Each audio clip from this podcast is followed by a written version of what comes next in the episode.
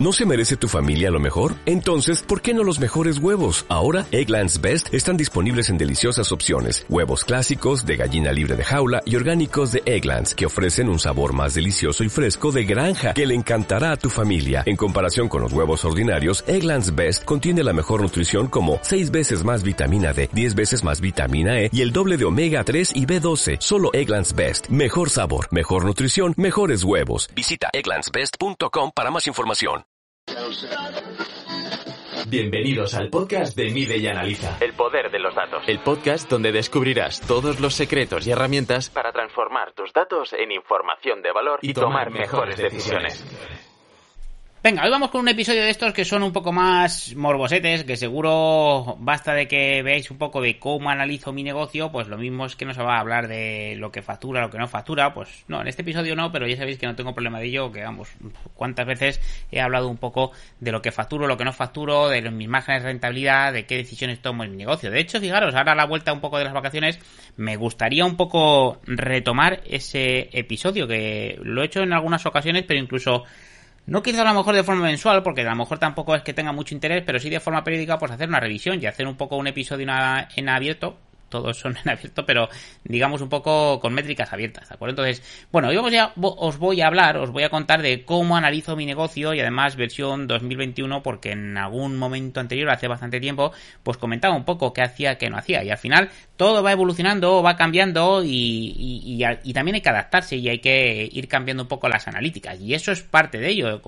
He hablado en muchos episodios también el, de cuestionarse de forma constante el cómo hacemos las cosas eh, y cómo no las hacemos. Y mira, yo he pasado un poco, pues emprendí en 100% en mi negocio en agosto más o menos del 2018, que estoy más o menos en, digamos, en aniversario un poco de despedir a mi antigua jefa y dedicarme 100% a mi negocio, pero ya este año en el 2021 pues lo arranqué, di el salto un poco, cerré ya el año pasado como autónomo y ya di el salto como sociedad, ¿de acuerdo? Y cambié un poco la figura, en este caso fiscal, pues ya pues por todo, tanto a nivel global un poco porque era el paso siguiente y por temas lógicamente, en este caso fiscales, porque me salían más a cuenta. Al final es así, una decisión que suele tomar mucho en este, en este caso. Em, entonces, por lo tanto, ¿cómo analizo mi negocio? Porque al final aquí sí cambian las cosas. Y lo digo porque cuando eres una figura autónomo no tienes la obligación expresa de tener una contabilidad formal o por lo menos, por ejemplo, no tener una conciliación bancaria como tal. Y cuando ya sí pasas a ser una sociedad, sí que cambian ciertas cuestiones que tienes que tener al día y que tienes que tener control. Pero venga, vamos a por ello. Vamos a ver un poco cómo analizo mi negocio este año o a partir de este año, en el 2021 de, o, actualmente, teniendo en cuenta que os voy a decir qué tipo de analíticas hago, qué controles hago y si estos son pues la periodicidad, si son diarios, semanal o mensuales. Entonces, lo primero que tengo y lo que siempre tengo abierto, cada mañana lo abro, es, bueno, abro dos cosas. Uno de ellos no es tanto a nivel de analizar, que es mi calendario un poco editorial para saber qué tengo, qué no tengo que publicar y qué hacer y demás y qué cosas tengo pendientes, pero el que nos lleva a cuestión, arranco encima con el que no tengo que analizar nada, es un Excel financiero completo, que es lo tengo abierto, como digo, a diario y lo toco a diario. En él tengo la información un poco de mi cartera de clientes, es decir, qué clientes son los que tengo actualmente, con los que estoy trabajando, los que he facturado, eh, cuáles son los datos económicos de la academia, del resto de mis infoproductos, cuál es mi presupuesto, en qué punto debería estar, cuáles son las propuestas que tengo realizadas a clientes que me han cerrado, que están pendientes. Entonces, es un informe que tengo en este caso a diario, que cada día le dedico, pues hay días que son 5 o 10 minutitos, hay días que son 15-20, o hay días que con un par de minutos ya lo tengo porque sé que ese día pues no tengo que aplicar mucho más. Pero solo revisar un poco sobre todo, es decir, el estado un poco de la facturación, de lo que me ha entrado, de lo que no me ha entrado, a nivel un poco de, presupuestos, de lo que me ha entrado o no de la facturación. Entonces, suele ser un poco mi eje central, que principalmente, como digo, tengo eso, cartera de clientes y datos económicos en relación a, mis clientes, a la academia, al presupuesto, un poco el budget de cada una de las líneas de negocio y este tipo de cosas. Semanalmente y digo semanalmente, los viernes suelo dedicar un tiempo a revisar la cuenta de resultados completa. Es decir, miro no solamente a nivel de resultados de explotación, es decir, facturas, gastos, eh, resultados, sino que también un poco la parte de tesorería, es decir, del banco, de qué me ha entrado y qué no me ha entrado y qué gastos me han, salido. Aquí sobre todo también lo importante es cómo meto los datos, porque a pesar de tener que tener una conciliación bancaria, pues soy muy fan de tener una aplicación eh, que me ha adaptado un poco a medida. Eh, os dejaré por las notas del programa un vídeo que tengo en YouTube de cómo transformar Excel en una app a través de AppSheet, una aplicación que acaba transformando, en este caso, De hecho, mira, en un episodio hablaré sobre ella, eh, que acaba transformando una hoja de cálculo cualquiera en una app totalmente a medida y que me parece un sistema revelador y, vamos, revolucionario para muchos pequeños negocios que pueden tener accesible en la palma de, su mano. Incluso en algún momento se me ha ido, se me ha llegado a plantear una idea de cabeza de decir, oye, si elaboro un producto, un servicio sobre esto, pero bueno, al final eh, también hablaré sobre otro tema, es decir, cómo tomo decisiones en mi negocio o en qué estado estoy un poco del negocio, de qué ataco, qué no ataco y, por qué pasos he, llegado, ¿no? Pero bueno, como digo, ahí al finalmente, semanalmente lo que reviso son pues la parte un poco más de resultados de explotación, de gastos, ingresos y luego por otro lado los comparo también con la parte de tesorería. Esos serían un poco los, los dos análisis, un poco en mi eje principal. Y otros análisis importantes para mí uno de ellos es las, estadísticas de YouTube, que aunque suelo revisarlos un poco más en profundidad de forma semanal, es cierto que, sobre todo, no casi a diario, pero los días sobre todo que publico vídeos, y a lo mejor el mismo día y el día siguiente, pues sí que le echo un vistacillo, porque al final lo abro rápidamente. Además, YouTube suele ser una aplicación, fijaros que casi también la tengo abierta todos los días, porque o bien para consultar alguna cuestión o para ver un poco eh, cómo van los vídeos, o incluso ya simplemente porque me pongo música desde ahí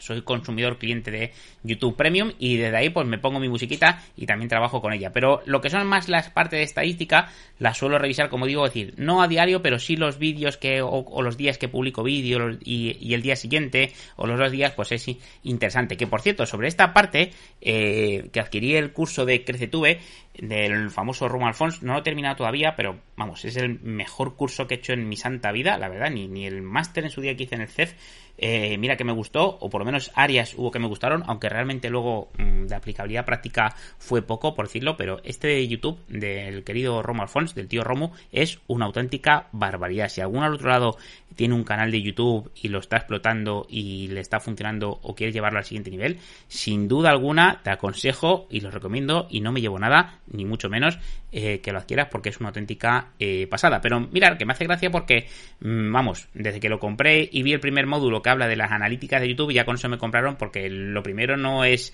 nada relacionado con puedes pensar a cómo subir este vídeo, cómo hacer esto, cómo hacer un vídeo, no, lo primero es qué tienes que analizar de cada vídeo en YouTube, así que una, una pasada. Luego también las, las estadísticas del podcast, sobre todo de que lo he retomado, pues también un poco ver un poco cómo va la evolución, si vamos subiendo o no vamos subiendo, y luego por supuesto estadísticas de Google Analytics a nivel general, pues de la academia, de qué clases son las que más vistas, de los, lógicamente, las visualizaciones que tengo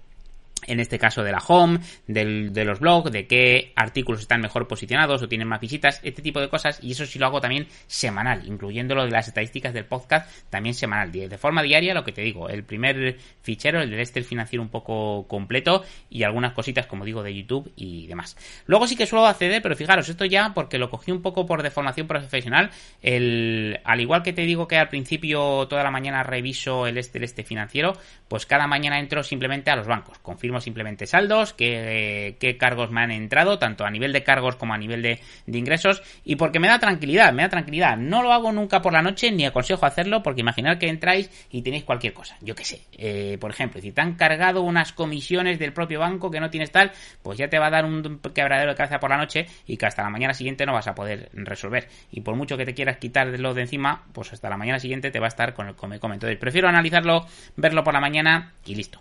Y luego ya por último, simplemente pues al final son otro tipo de ratios, indicadores eh, varios. Principalmente fijaros con, pues, con la academia con mis infoproductos de, pues oye, altas, bajas por cada, digamos, tipo de infoproducto, porque sabéis que no tengo solamente la academia, sino también otros, otras formaciones